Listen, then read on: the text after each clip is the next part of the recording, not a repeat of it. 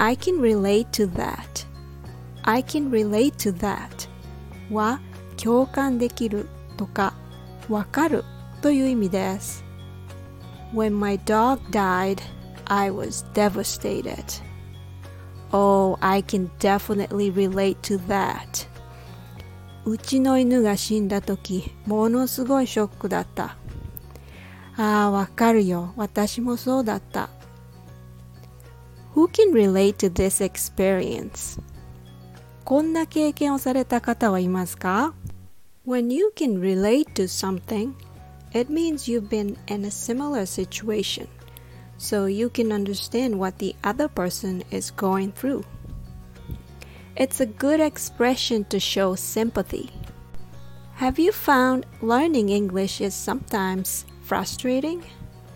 Yeah, I can definitely relate to that feeling. That's why I'm here to help you. Thanks for listening.